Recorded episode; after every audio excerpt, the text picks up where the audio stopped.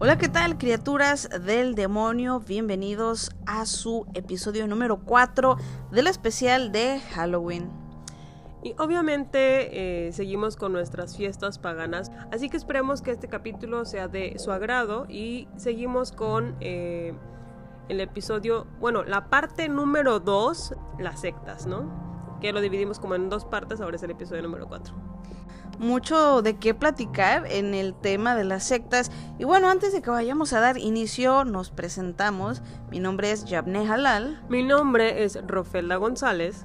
Y ahora sí, damos por iniciada la segunda parte del episodio sobre las sectas. Y les estábamos platicando... Antes que nada, nos vamos a hacer publicidad descaradamente. Y vayan y síganos a nuestra única cuenta de Instagram, que es el podcast del infierno, tal cual nuestro nombre en Spotify o Anchor o en la plataforma que nos escuchen para podcast.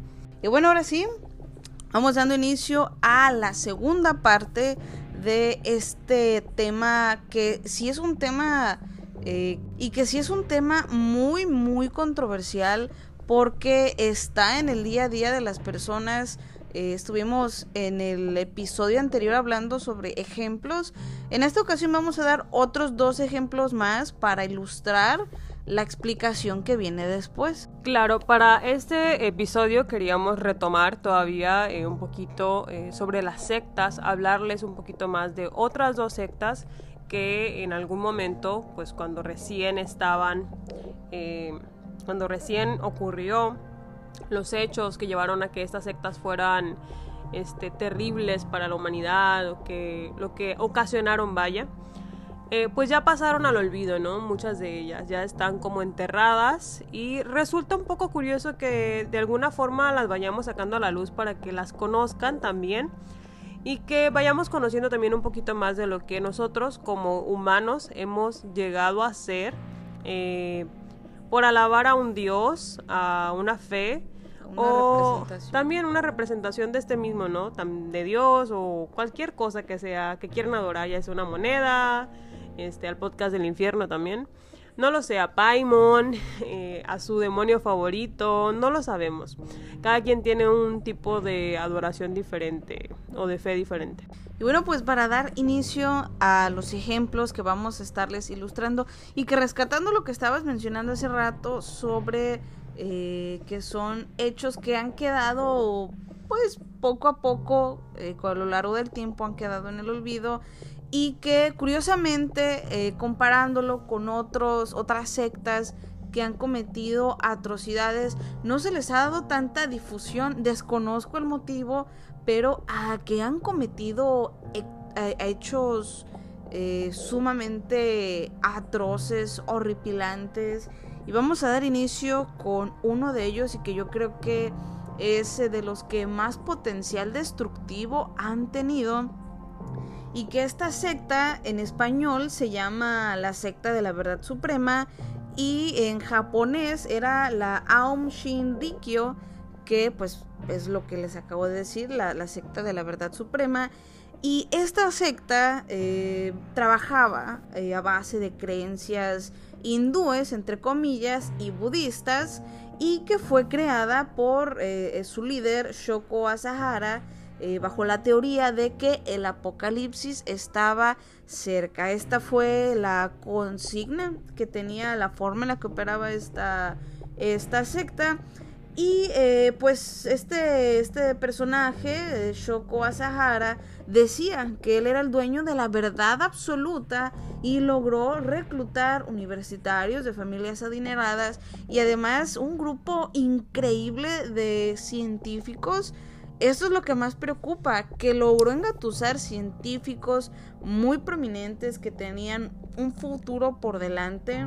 Eh, él les aseguró que les iba a dar un nuevo sentido a su vida, los engatusó y en 1994 el grupo derivó a un ataque terrorista en el metro de Tokio y lanzaron nada más y nada menos que gas sarin allá en la específicamente en la ciudad de eh, en la ciudad de Tokio donde hubo 12 muertos, cientos de heridos y que antes de eso también eh, lanzó este otro ataque eh, con el mismo gasarín, eh, pero eso lo hizo en la ciudad de Matsumoto, donde ya estaba teniendo ciertos problemas legales esta secta. Los jueces que iban a trabajar su caso eh, colocó este mismo gasarín, para los que no conozcan qué es esto, es un gas nervioso que es eh, veintitantas veces más fuerte que el cianuro. El cianuro es esa píldora que utilizaban los nazis, que de, de ahí nació. Cuando te atrapaban, en lugar de confesar o que te procesaran, tú te comías esta pastilla inmediatamente en cuestión de segundos te morías.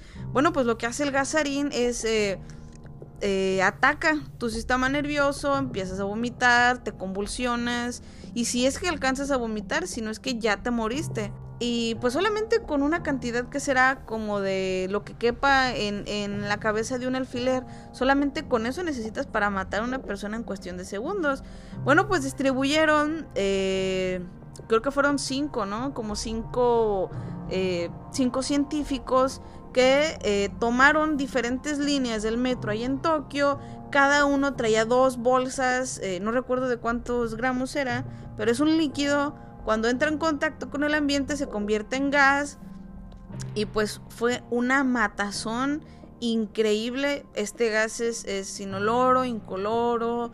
Eh, pues la gente no lo vio venir. Eh, mencionaron que podía llegar a oler como a tocino, como a mostaza. Como, ¿no? a, como a mostaza, como a, a, plástico a, plástico también, quemado. plástico quemado. Uh -huh. Y pues ya ves que eh, hay un documental acerca de eso, ves que se dieron cuenta que eh, se dieron cuenta muy tarde, hasta Ajá. que los trenes ya llegaron como que a su, A su destino, pues se dieron cuenta que la gente estaba súper mal, ya tirada, agon- agonizando.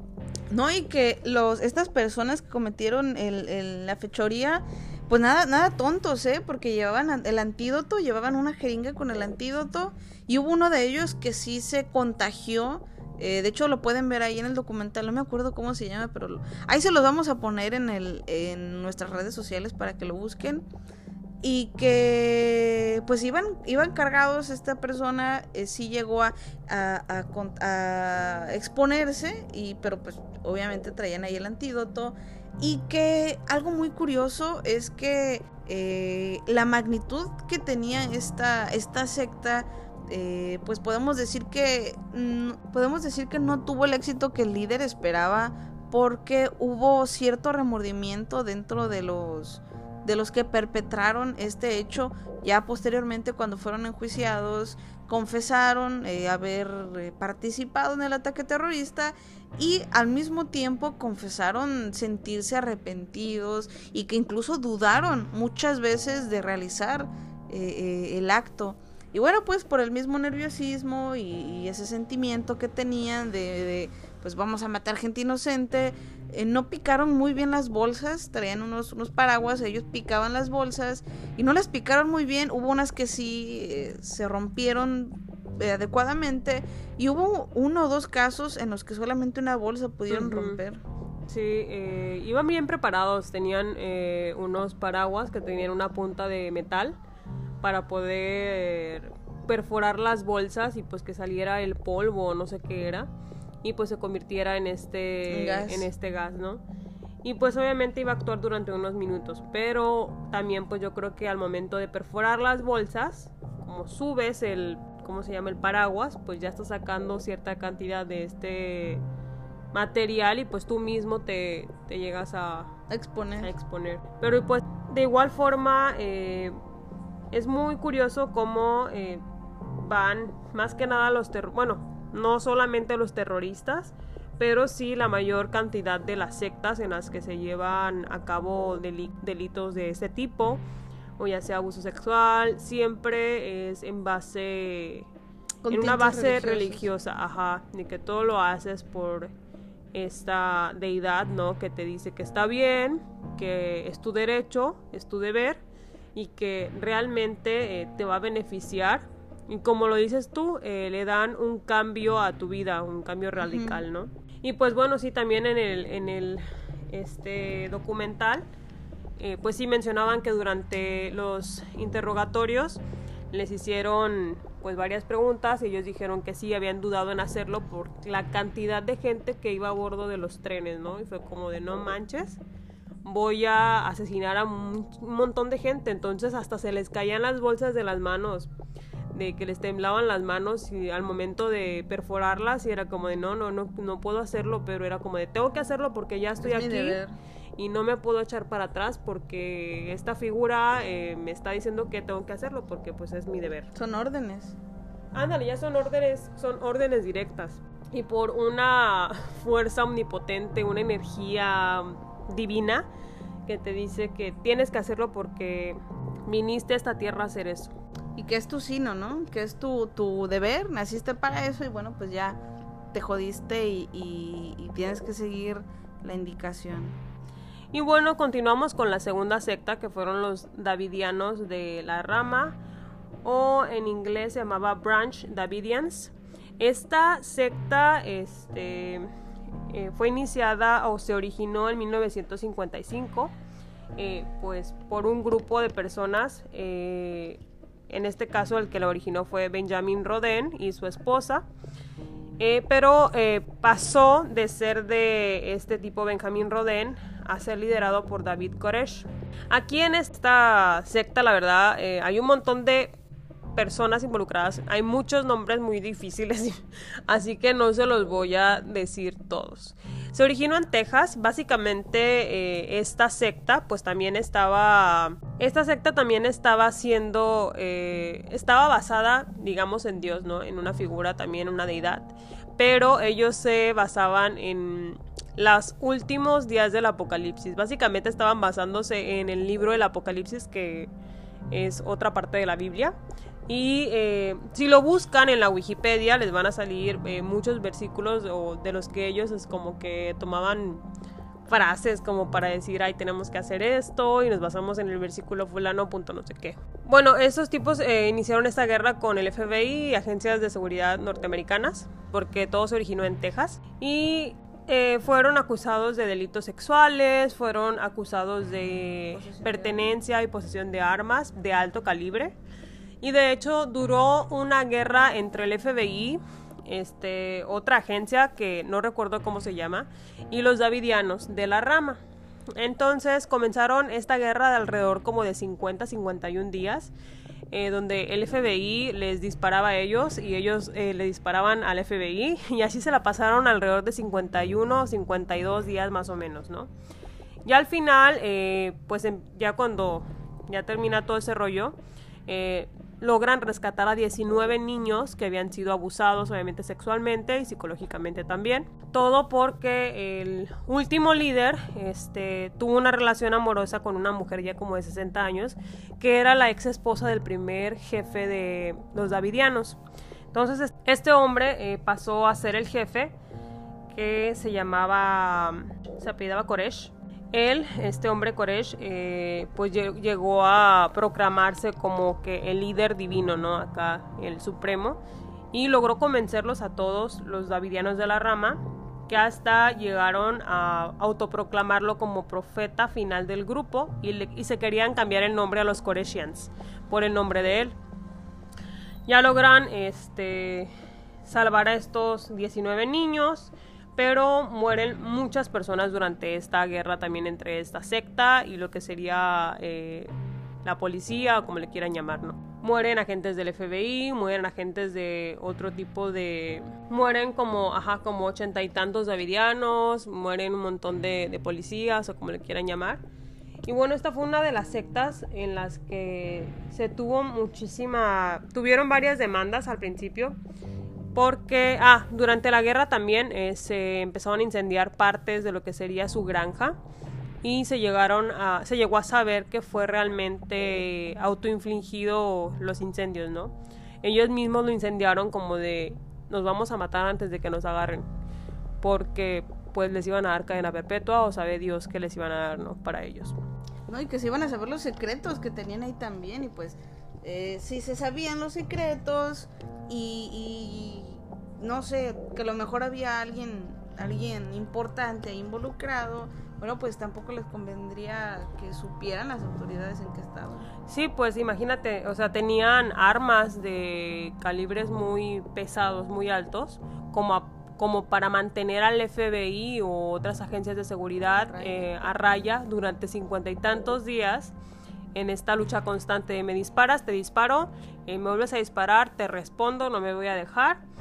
Y pues todo lo que era la granja ellos la tenían rodeada como con cercas. Entonces el FBI intentaba entrar, eh, pues obviamente a su granja, pero eh, no podían, ¿no? Hasta ya que fue como de llegaron a un trato en el que dejaran a los niños libres y fue cuando recuperan a estos 19 niños. Que no son 19 niños nada más de género niños, sino que es niños en general, niños y niñas, ¿ok? Otra cosa muy importante es el cómo este tipo Koresh, que es el último jefe, el jefe final al que proclamaron Dios, ¿no? Eh, había tenido alrededor de 12 esposas. Eh, de, 12 años más o menos también.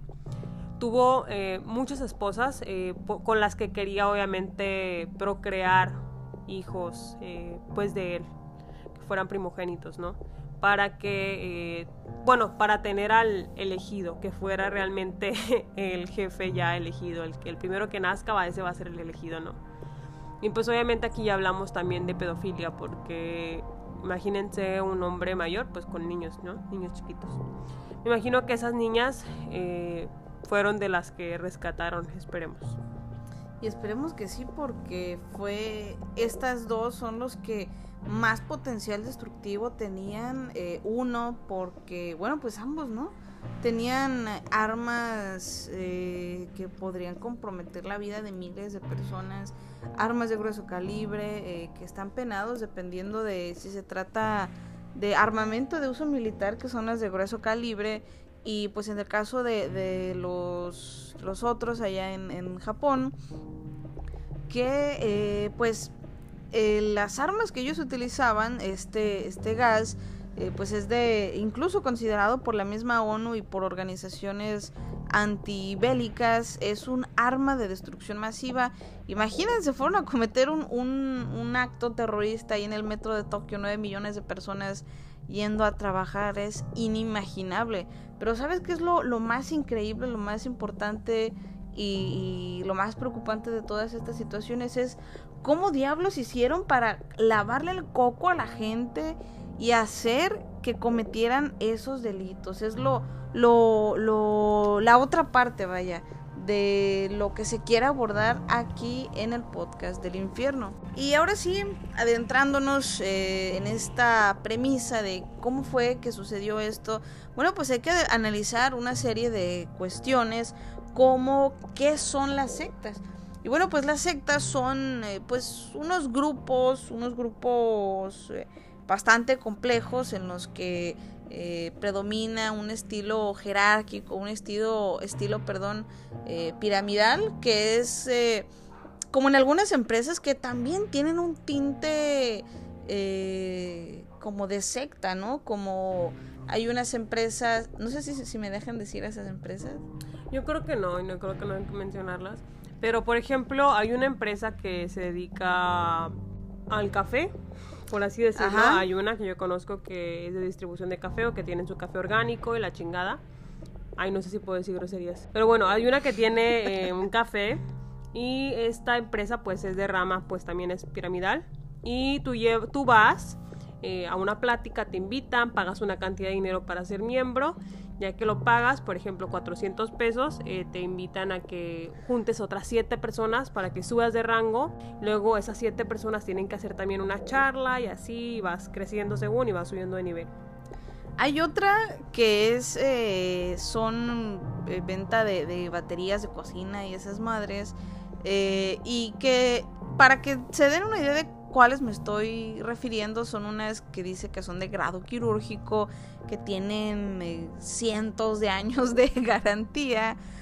Y lo curioso de esto y lo descarado en la forma que funciona esta secta empresarial es que obviamente cuando tú compras tienes que distribuir también, o sea, a huevo te van a meter a, la idea de que lo distribuyas y te empiezan a distribuir material que es... Eh, eh, de que te vas a hacer con tanto dinero, vas a crecer y empiezan a distribuirte estas revistas de culto al líder que el empresario, que toda esta gente se fue a la India a festejar tal madre. Y obviamente tú te puedes dar cuenta inmediatamente el tinte eh, de secta que manejan en esas empresas y que hay muchas, así que abran muy bien los ojos. Y bueno, aquí ya entrando, dándoles un ejemplo de que también eh, se puede considerar una secta a una a uno de estos tipos de empresas piramidales o también podría ser a la religión a la que hemos pertenecido toda la vida, con la que hemos sido criados. La mayor parte de México son católicos, por ejemplo.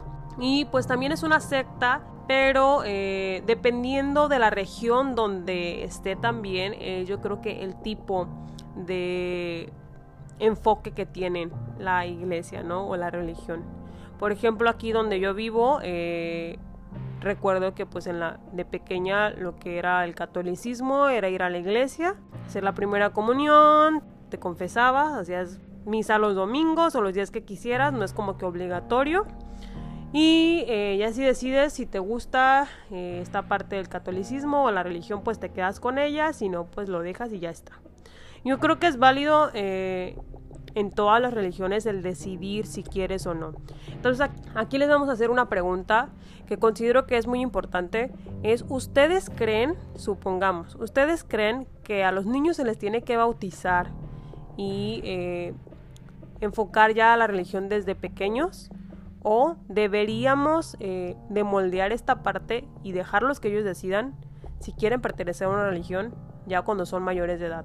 Creo que es una buena pregunta y que creo que es una buen cuestionamiento que nos podemos hacer nosotros también de a esa edad nosotros hubiéramos estado en la iglesia o si nos empezaron a hablar de eso nos dejaríamos manejar de la misma forma que lo haces de niño porque de niño te asustan incluso con la muerte entonces te, te, asustan con el infierno. O si eres malo, pues te vas a ir al infierno, si eres bueno, pues te vas a ir al cielo, ¿no? Y siempre te va a quedar como que esa espinita de que no, tengo que ser la mejor versión de mí todo el tiempo porque quiero ir al cielo cuando me muera. Entonces esa es una parte de la religión que considero que no es muy sana. Y que de niño pues nos las venden y pues creemos en Dios y nos la pasamos ahí como que en eso de que no, tengo que creer en Dios por esto. O que te, aparte de que, ponle que sí, tus padres son de una religión, pero también está bien que te hablen de, de las otras religiones, de los otros dioses, para que no te quedes eh, comprometido con uno solo, que sigas escuchando la palabra de uno solo y que te nutras con otras eh, con otras ideologías y que conozcas también, eh, por ejemplo, no sé, que te dicen, no, pues es que solamente Jesús para todo el resto de la vida. Y escuchas por otra parte, no, pues es que, este, eh, Alá, no, bueno, pues ¿quién es Alá? Y tú ya empiezas a juzgar y empiezan aquí los problemas, o a lo mejor no los problemas, pero eh, que de hecho algunos terroristas han, han iniciado así, nacen como cristianos, descubren el camino de Alá, resulta que es otra cosa, que no es lo, lo que les pintaron, se vuelven fanáticos y empiezan y se meten eh, eh, en la boca del diablo. En la boca del diablo. Si tú, después de haber estado escuchando este programa, si llegaste hasta este punto, a lo mejor tú que nos oíste, eh, no sé, perteneces a alguna corriente ideológica o alguna religión, entre comillas, y llegaste hasta este punto porque iniciaste con preguntas y cada vez tienes más preguntas y tienes más sospechas todavía de el lugar en el que te encuentras es una secta, bueno, pues te vamos a dar cuáles son, vamos a identificar cuál es una secta. Igual todas tienen un tinte de secta, pero hay unas que pues son más dañinas, son más tóxicas, que nos pueden llevar a hacer cosas que realmente no queremos y que no están en nuestros valores, pero conforme más tiempo pasamos en ese lugar con esas personas, van cambiando este, nuestros valores o nuestra forma de pensar y que incluso no es nuestra manera de pensar, pero como ya pertenecemos a ese lugar, eh, lo moldeamos para poder pertenecer, vaya, al espacio, ¿no? Y pues hablando ahora sí de, qué sucede dentro de las sectas, algo que mantienen en común todas las sectas obligatoriamente, bueno, pues es el secretismo. Y es que lo que sucede ahí dentro no se puede contar bajo ninguna circunstancia. Es decir, Eh, eh, creo que hay en algunos lugares, en algunas religiones, les llaman los ancianos, en otras dicen los pastores, en otras suena muy familiar, ¿no? En otras dicen, este, pues sí, el pastor. Eh, en otros hay mujeres también son pastoras, este. Y las cosas que suceden ahí te dicen, no, es que yo no te puedo, no te puedo contar. Y, y si tú quieres investigar más o si tú quieres leer algo, no puedes leer ni, ni, ni atender algo que no sea el material que tu religión o que tu, tu, tu comunidad te está proveyendo. Es decir, tú quieres leer, nosotros te damos los libros. ¿Tienes preguntas? Pregúntanos a nosotros, no le preguntes a nadie más. Este, ¿te enteraste de algo? No lo digas. O, o lo minimizan para que no sea, para quitarle el valor de lo que verdaderamente, del que verdaderamente sí tiene. O no sé, quieres agarrar una computadora, investigar algo, investigalo, pero con nosotros en la comunidad, donde ya está obviamente controlado y manipulado, obviamente, para que solamente te enteres y sepas lo que ellos quieren, la cual es información que ya está modificada. Exacto, eh, si tú buscas información o si en algún momento eh, te llegas a enterar de algo que a ellos no les guste, incluso eh, te van a pedir que les cuentes que te dijeron para ellos poder explicarte el por qué eso no es verdad. Es como si tú le explicas una religión a otra religión, ellos obviamente te van a atacar con la suya y te van a decir, no, es que tú estás mal porque esta es la, verdadera Biblia o este es el verdadero, este, eso es lo que realmente Dios quiere, lo que tú dices realmente no tiene nada que ver con lo que Dios está buscando para nosotros, la felicidad, eh, bla, bla, bla. O sea, hay un montón de razones por las cuales eh, te puedes dar cuenta cuando es una secta que realmente no nos conviene, ya sea porque... Eh, nos quita eh, esa libertad de pensamiento, nos quita esa libertad también de hacer cosas que nos gustarían, pero que ya no puedes, porque incluso te, te prohíben eh, hasta en cierta parte casarte con gente que es de otra religión. Te tienes que casar con personas que sean de la misma religión. Y si no encuentras a alguien dentro de esa misma, eh, vaya, iglesia o templo, como quieras llamarle, tienes que convertir a la persona con la que sales de tu misma religión. Tienes que convertirlo de a huevo, nos vamos a casar eh, por mi religión. Y tienes que ir conmigo eh, a tales partes o a todas las malditas misas y todo el desmadre, ¿no? Entonces ahí ya nos quitan también, te están condicionando también desde ese punto de, de partida, ¿no? Y siempre lo he dicho, la forma más fácil de llegar a las personas es a través del sentimiento, es a través del corazón y hay algunas, algunas sectas que utilizan la amenaza, que te chantajean y te dicen, ok, te vas, pues jamás en tu vida vuelves a hablar con tu familia. Y pues obviamente sí te afecta porque tú creciste con ellos, eh, tienes ese cariño de familia y dices, no manches, ¿cómo me voy a ir y voy a dejar de hablar a mi, a, mi mamá? ¿Cómo voy a dejar de hablar a mi papá? A, a mis hermanos, ¿cómo voy a dejar de verlos? Y que ponle que tú sí te sales, pero el resto de tu familia sigue muy arraigado a la ideología o a la religión y pues obviamente van a seguir las indicaciones de lo que se les pide en su comunidad y van a dejar de hablarte. Ya nunca más te van a volver a ver. Y si llegas a hablar con ellos o a verlos, ellos por todas las, las, las formas van a tratar de regresarte o de convencerte y decirte que la decisión que tomaste pues es la errónea. Y es que las sectas tienen un, mecanismo muy extraño de funcionar. Muy absorbente. Ajá, muy eh, como muy perfeccionado, porque como que lo han ido perfeccionando paso con el paso del tiempo, ¿no? Hay una situación de la que recuerdo que una compañera ah, de la universidad en la que asistía me comentó, porque ella pertenece a un tipo de religión que también pues, puede ser una secta, ¿no? Recuerdo que eh, un día un chavo metalero fue a esta iglesia, pero porque pues se sentía solo, vaya porque se acaba de mudar a la colonia y fue como de que no, pues voy a ir a ver qué onda, de qué trata o yo qué sé, porque lo invitaron y él dijo, no, pues sabes qué, es que no me gusta, me gusta la música, eh, pero pues no voy a encontrar nada de lo que yo quiero aquí. Y el padre, pues muy inteligente, astuto, dijo, ok, eh, pues nos vemos después. No lo intentaron convencer ni nada, lo dejaron ir. Y después el padre, cuando lo volvió a ver, se le acercó, o el... No es un padre, es más como... Como un pastor. Ándale, un pastor. Se acerca y le regala un disco de metal, pero cristiano. Entonces el chavo fue como de, órale, yo no sabía que existía el metal, el metal cristiano. Y es muy curado porque buscan tantas formas de atraer a la gente que hasta reggaetón, cristiano, hay hip hop cristiano, hay este esta música en la que cantan así como de que ah, no, recuerdo el nombre. el death metal gore. Black metal, el gore. Ah, también hay gore cristiano. Hay muchos tipos de música cristiana para atraer a todo tipo de, personalidades y de gente, ¿no? Para que no se les vayan de las manos.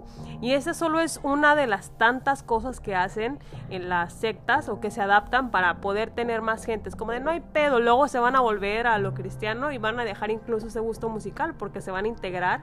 Va a haber tanta, este, pues y tanta integración eh, con la comunidad que hasta van a cantar la música cristiana que les pongamos. No, y que incluso a mí misma me, trataron de engatusar de una forma similar, pero por medio del inglés, a través del idioma. Y un día estaba esperando el autobús para, la verdad no me acuerdo dónde diablos iba, pero estaba esperando el autobús y se me acercan dos señoras y me empezaron a hablar en español y una de ellas me habló en inglés y le respondí a la señora en inglés. Entonces ellas me empezaron a, pues toda la conversación me dijeron, mira, este, vemos que tienes muy buen inglés, eh, tienes una buena pronunciación, eh, te invitamos a que acudas con nosotras aquí a nuestra iglesia para que la practiques, eh, todo el día vas a estar hablando. Me contaron maravillas, pero enfocándose al idioma. Pero como buena amiga de Paimon, obviamente me di cuenta y dije, ah, sí, Simón, y obviamente, pues las les di, les, les, les mandé por un avión. ¿O cómo se dice? ¿Les di el avión? Sí, les diste el avión. Les di el avión. Ah, sí, Simón, sí, sí, yo voy. Y pues ya, para quitármelas de encima. Y eh, pues de hecho una vez también me ocurrió algo muy, muy curioso. Una mujer trató de convencerme. Yo estaba limpiando mi motocicleta. Y me la acerqué a las dos señoras y les dije, yo sé quién es el verdadero. ¿Por qué me quisieron lavar la cabeza diciéndome quién era el verdadero Dios? Y yo le dije a la señora, oiga señora, yo sé quién es el verdadero Dios. Y se me quedaron viendo con los ojos desorbitados y les dije a las dos, y yo sé que las dos tienen preguntas. Y una se dio cuenta de que yo no iba a caer tan fácil y se llevó a la segunda porque la segunda empezó a dudar. Y le dijo, vente, vámonos. Y obviamente fue muy gracioso porque una se dio cuenta de que la otra se empezó a hacer preguntas y empezó a dudar y dijo, oh por Dios, estoy en una secta. Entonces, si tú tienes dudas, eh, pues obviamente hay grupos de personas que han salido de sectas eh, en las que puedes acercarte, puedes buscarlas y ellos son las mejores guías en dado caso de que tú tengas dudas, que tú quieras, o no sé, lo que pasen contigo, puedes acercarte a ellos. Obviamente son fuera, externas a tu secta, porque las sectas son muy listas, ¿eh? Y si tú empiezas a tener dudas, hay alguien adentro que va a decir, ay, tienes dudas, acércate conmigo, yo te voy a ayudar y te van a lavar el coco otra vez. Entonces hay que saber identificar quién sí tiene la intención de ayudarte en caso de que tengas dudas o de que simplemente ya no quieras pertenecer ahí, busca a alguien de confianza, este, de, que haya salido de la misma, porque sí los hay, que haya salido de la misma secta para que te brinde apoyo y te ayude, porque pues no hay nadie mejor que sepa qué pasa adentro que alguien que haya salido de la misma secta que la que estás. Igual yo creo que es bueno investigar por nuestra cuenta cuando estamos integrándonos a un nuevo grupo, como de buscar en Wikipedia, por ejemplo, ¿no? Eh, iglesia fulana de tal, desde cuándo está fundada, yo qué sé, o sea, ir buscando por nuestra parte para que no caigamos. Buscas iglesia fulana o este, no sé, comunidad fulana y eh, te sale toda la información, ¿no? te, siempre te va a salir la información bonita, pero para que estés bien seguro pones el nombre de la organización o el nombre de la religión y le acompañas con este escándalos o con eh, este, noticias que se han dicho para que te enteres en qué se ha metido o de qué le han estado acusando a esa organización o a esa religión. Y no quiere decir que de las sectas salgan personas malas todo el tiempo o que las sectas siempre estén regidas por personas eh, malas que ambicionen, em, yo qué sé, algo malo pues para sus feligreses por así decirlo o para sus para su rebaño no quiere decir eso pero eh, sí hay que estar siempre muy alerta de qué cómo son los lugares a los que pertenecemos qué tipo de líder tenemos o eh, porque miren hay una hay formas muy muy eh, yo siento que no descaradas pero hay formas muy sutiles hay formas muy sutiles eh, de adentrarnos de agarrarnos eh, para que pues nos quedemos, ¿no? Para de lavarnos el coco. Por ejemplo, si tú llegas, eh, supongamos triste una ocasión a alguna iglesia y ellos te ven, ellos te van a hablar de salud emocional, te van a decir, mira, nosotros tenemos un grupo de apoyo emocional y no está mal que tengan un grupo de apoyo emocional, pero ese grupo de apoyo emocional siempre va a estar dirigido a la sanación por medio del Dios al que ellos veneran. Entonces, eh, no siempre es, vaya, certero o no siempre es bueno sanar por ese medio. Hay muchos pastores que también eh, estudian eh, psicología vaya. vaya con el psicólogo y resulta que es y resulta que es el pastor, ajá, porque estudió psicología. Y no está mal que sea una persona preparada, o sea, está bien, más si tiene como que ese tinte de psicólogo, ¿no?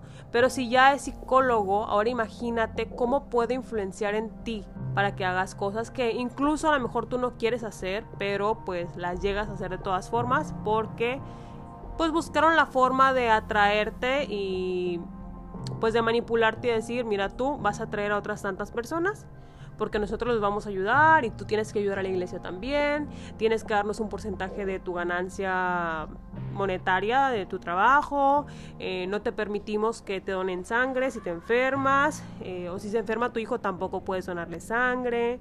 ¿Por qué? Porque las transfusiones están prohibidas en el mundo, en el reino de Dios, porque no sé qué. Y bueno, esos solo son algunos ejemplos porque hay muchísimas formas todavía de atraernos para que pertenezcamos a algún tipo de religión o secta, ¿no? Y que ah, refiriéndonos en el caso de, los psicólogos, sí está bien, eh, sí te brindan apoyo, sí te ayudan, está muy bien, pero justo como lo mencionas, lo hacen dentro del mismo globo del convencimiento de te voy a sanar, pero a través de mi ideología. Y bueno, pues sabemos que, que nosotras como profesionales de la salud es que las personas sanan de acuerdo a la propia ideología de cada uno. No le vas a inculcar ninguna. Si esa persona cree en la Virgen de la Puntilla, ella va a sanar a través de su ideología. Tú simplemente la guías. Si la persona cree en el santo, este, ¿cómo se llama? Malverde. Ándale. Si él cree en Malverde, él va a sanar a través de su propia ideología en Malverde. No le vas a meter ninguna. Y bueno, eh, porque eh, en las sectas, en las, en las organizaciones, en este tipo de, comunidades, eh, se van actualizando, se van metiendo por todas las partes, por todos los rinconcitos, para tratar de, de captar cada vez más personas y que la mayoría de ellas, pues la finalidad que tienen es más dinero, enriquecerse más, poder hacer su ley, poder eh, pues es un egoísmo, ¿no? Es, es un sentimiento de soy todopoderoso, yo soy... Y empiezan a sentir que ellos este, son Dios, que ellos son enviados por el Ser Supremo, y empiezan con una, eh, un egocentrismo, una idolatría tremenda, y que incluso en algunas ocasiones llega incluso a proyectarse en la misma política de cada ciudad o de cada país y eso ya lo vuelve muy peligroso.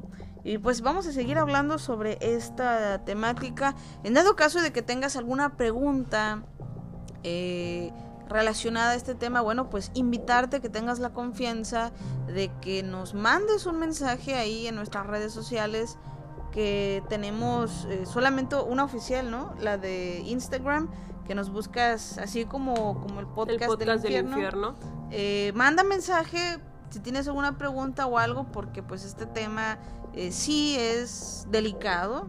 Es un tema tanto delicado como extenso y obviamente puede dañar a, alguna persona que lo escuche, ¿no? Comparte este podcast con tus amigos, pero sobre todo con tus enemigos. No olvides seguirnos en nuestra cuenta de Instagram y nos vemos en otro episodio de El Podcast del Infierno. Sabemos que este tema es bastante delicado y que es un tema muy extenso, pero luego estaremos tocando un poquito más sobre este tema ya que tenemos muchísimo más que decir acerca de las sectas. Así que quédense pendientes del podcast del infierno. Tenemos todavía, ya sabes, ya sabes tú o usted o depende cómo quieras que te digan.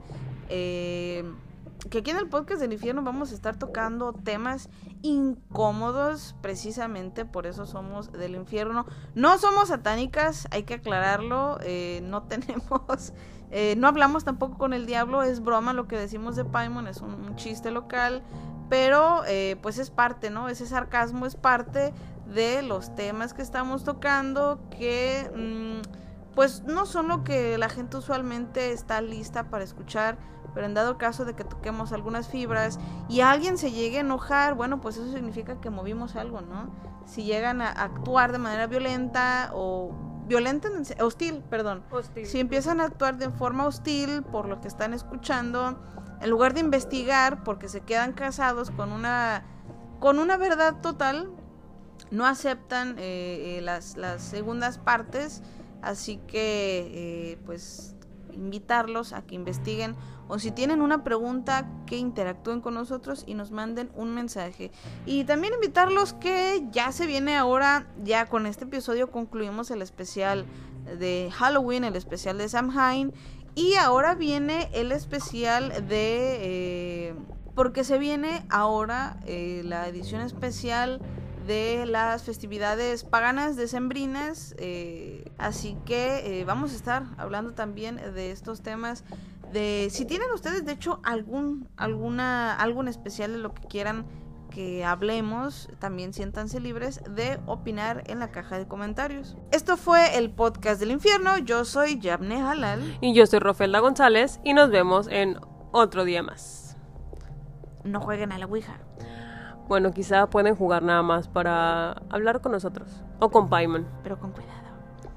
Y no olviden compartirnos con sus enemigos. Aunque eso ya lo dije como cinco veces.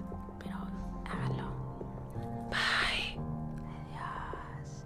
Bye. No olviden tomar café. Y cierran la ventana porque si no los van a abducir. Bye.